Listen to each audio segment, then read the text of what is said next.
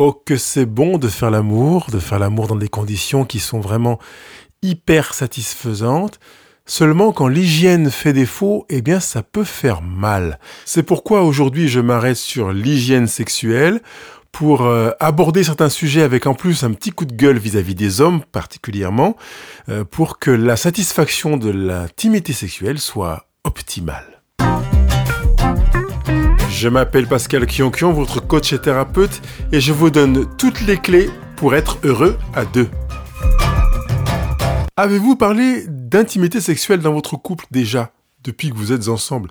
Euh, Je parle de couple, même si ça fait quelques semaines que vous êtes ensemble. Il suffit que vous ayez eu des opportunités pour avoir des rapports, pour que ce sujet soit pertinent, pertinemment abordé avec justesse, avec attention, avec bienveillance, parce que ça veut dire que vous serez attentif au confort de euh, votre partenaire et par conséquent, ça envoie un message d'amour. C'est d'abord avec cette euh, intention-là que je veux aborder l'hygiène sexuelle parce que c'est comme si vous aviez une mauvaise haleine, c'est comme si euh, vous aviez des vêtements crado, même si ça touche à l'intimité cette fois-ci que l'hygiène sexuelle.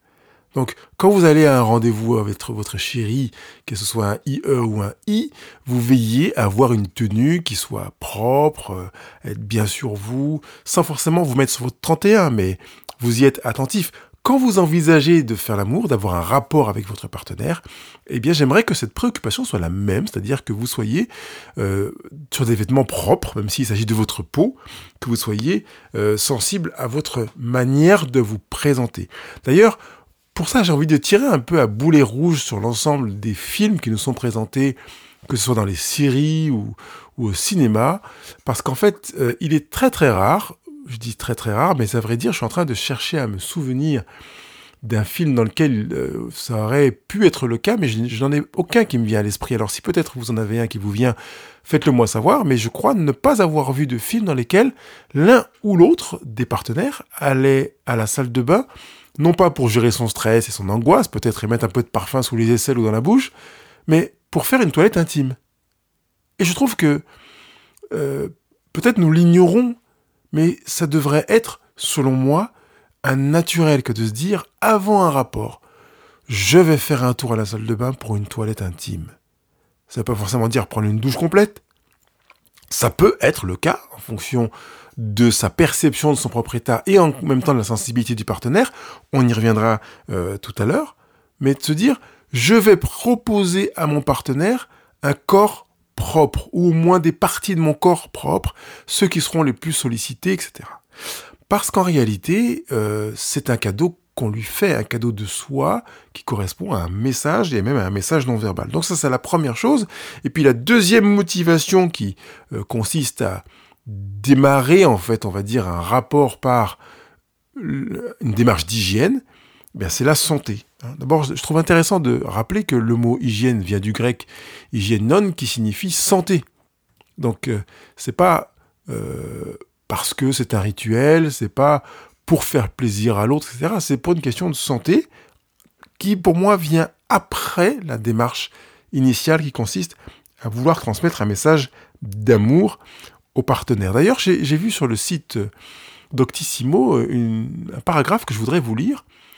L'hygiène sexuelle n'est pas innée et s'acquiert par le biais de l'environnement culturel, religieux ou familial.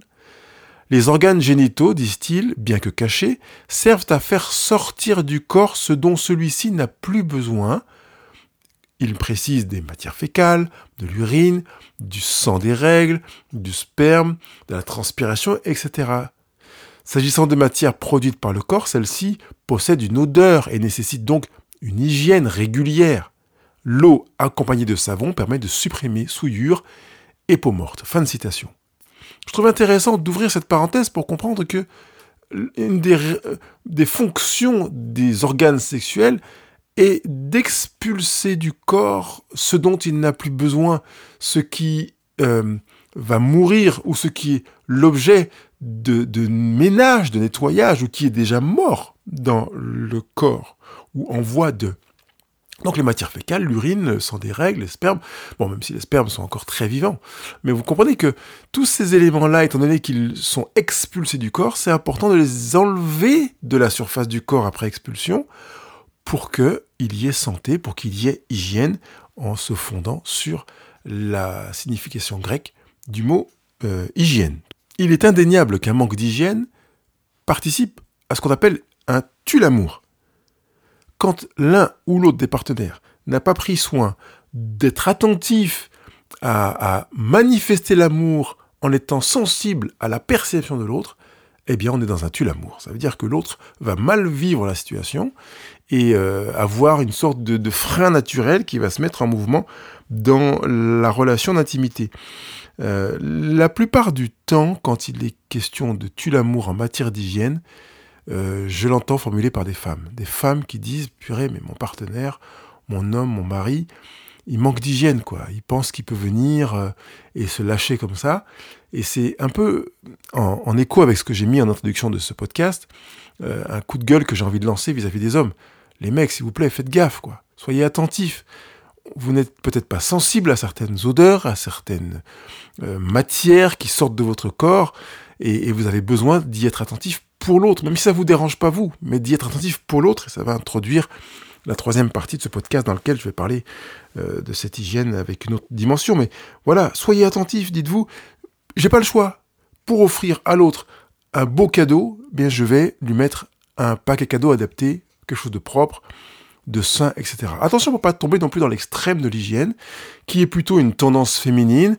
Euh, de se nettoyer les parties génitales beaucoup trop fréquemment, peut-être parfois même trop profondément. Ne mettez plus comme le faisaient ou n'encourageaient à le faire nos, grands-mères ou nos mères certains produits euh, dans le vagin de manière à assainir le vagin, parce qu'en fait on déstabilise le microbiote vaginal, donc l'équilibre des bactéries présentes dans le vagin et qui participent à sa santé d'ailleurs, puis aussi à son efficacité, notamment sécrétoire avec euh, les, le, lubrifiant et, d'autres choses qui seront euh, euh, altérées parce que la muqueuse sera abîmée.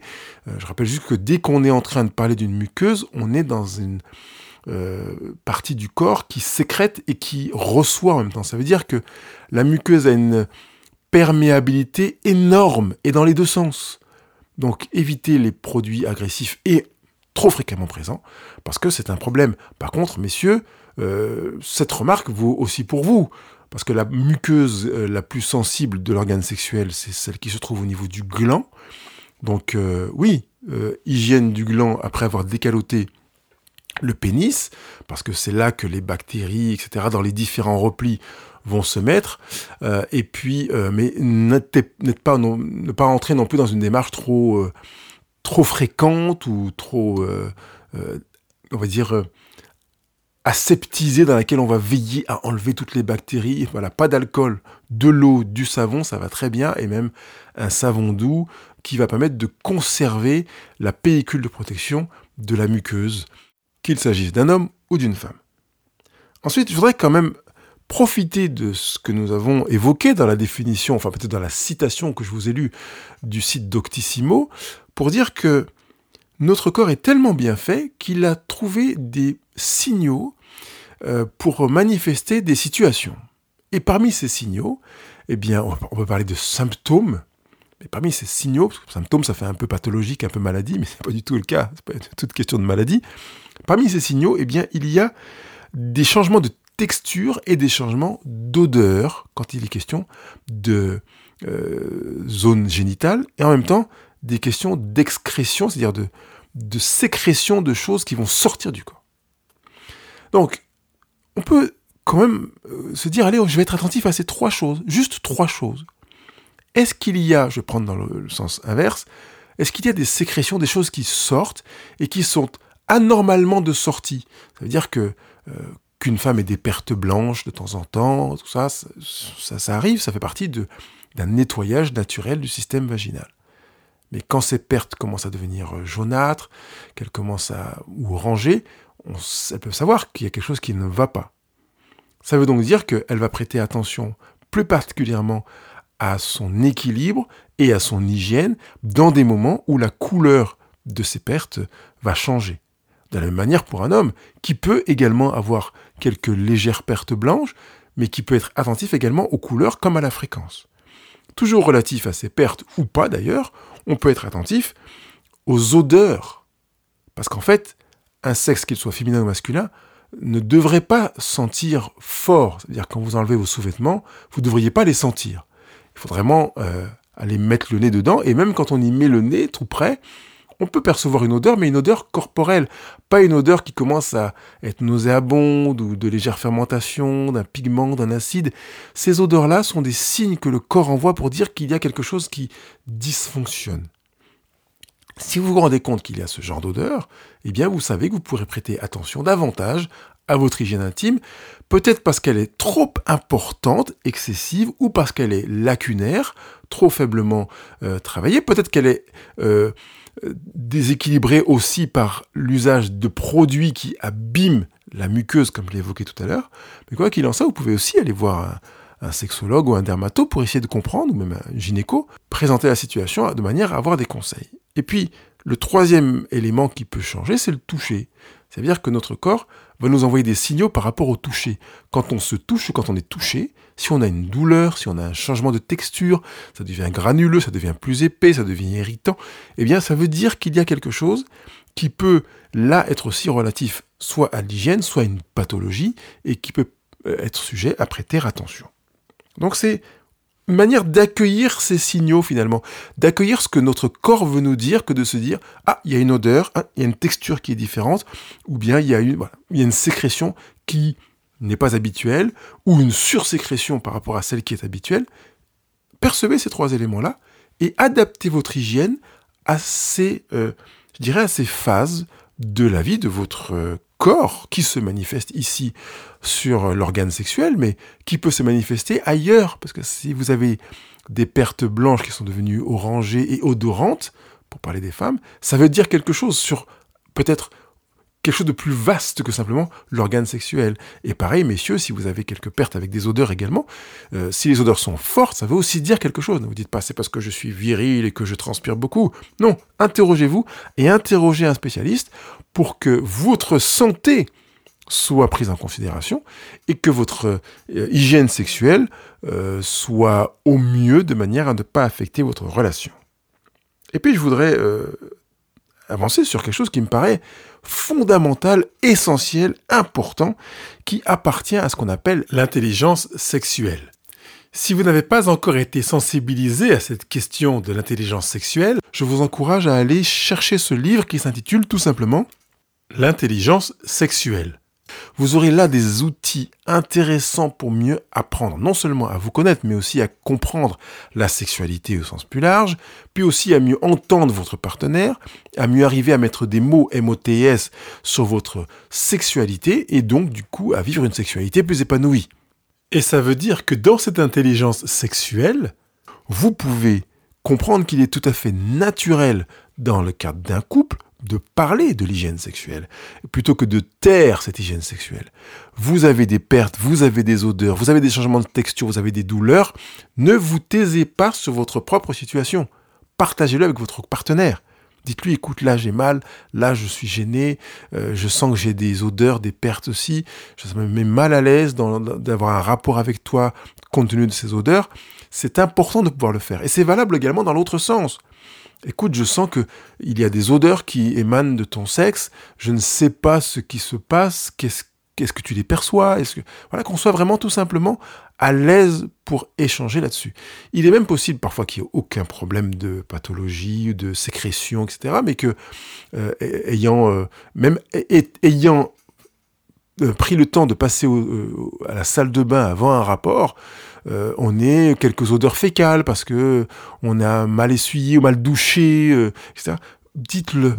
Ça, ça permet de d'aider pour l'avenir, de dire tiens, je sais que mon partenaire me dira ce qui le gêne, et je sais que mon partenaire me dira quand il est gêné.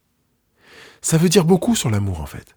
Comme dit la chanson, c'est peut-être un détail pour vous, mais pour moi ça veut dire beaucoup. Ça veut dire qu'on se sent libre, et quand on se sent libre, ça veut dire que on se sent bien dans la relation, que l'on aime et que l'on se sent aimé, non jugé, non rejeté, qu'on est capable d'être soi, de se dire et de dire ce que l'on vit, ce que l'on ressent. Donc, sentez-vous à l'aise pour partager, veillez à créer ce confort d'échange pour partager sur ce qui vous gêne dans le fonctionnement ou l'attitude de l'autre, dans son manque d'hygiène, comme dans votre fonctionnement ou de votre situation qui n'est pas forcément liée à un manque d'hygiène, mais à des sécrétions, à des odeurs, à des textures, à des douleurs, à des sensations désagréables. Ça vraiment, je trouve que c'est un cadeau que vous vous faites à vous-même comme à votre partenaire. Veillez tout de même à, quand vous en parlez, à ne pas euh, imposer, formuler une demande. J'aimerais que tu euh, aies une toilette intime plus approfondie parce que je suis gêné par certaines odeurs.